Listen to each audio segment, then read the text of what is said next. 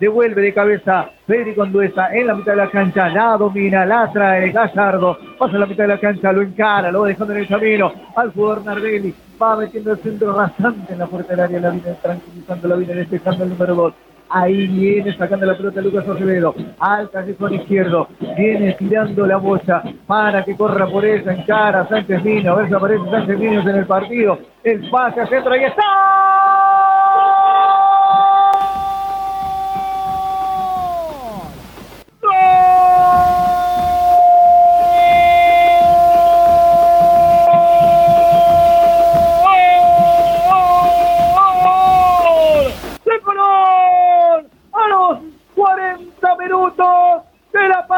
Complementaria.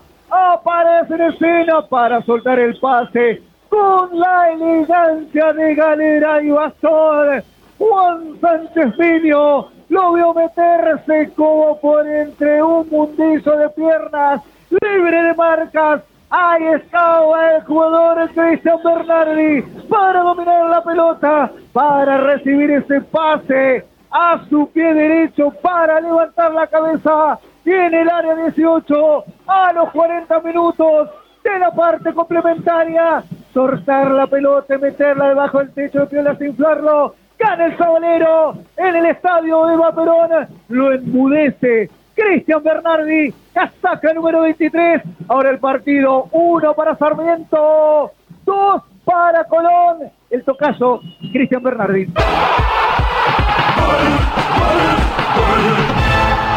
Y es lo lindo de este deporte.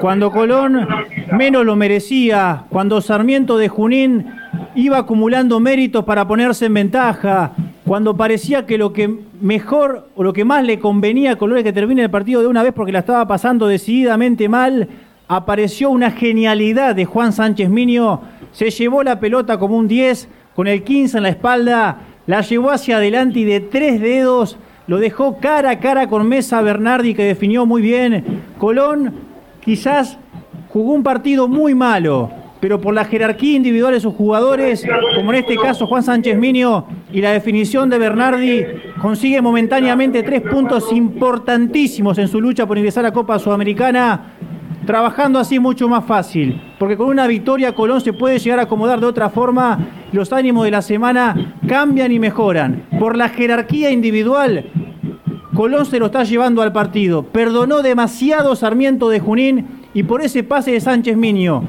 y la definición de Bernardi, Colón se pone 2 a 1 en 42 minutos del segundo tiempo.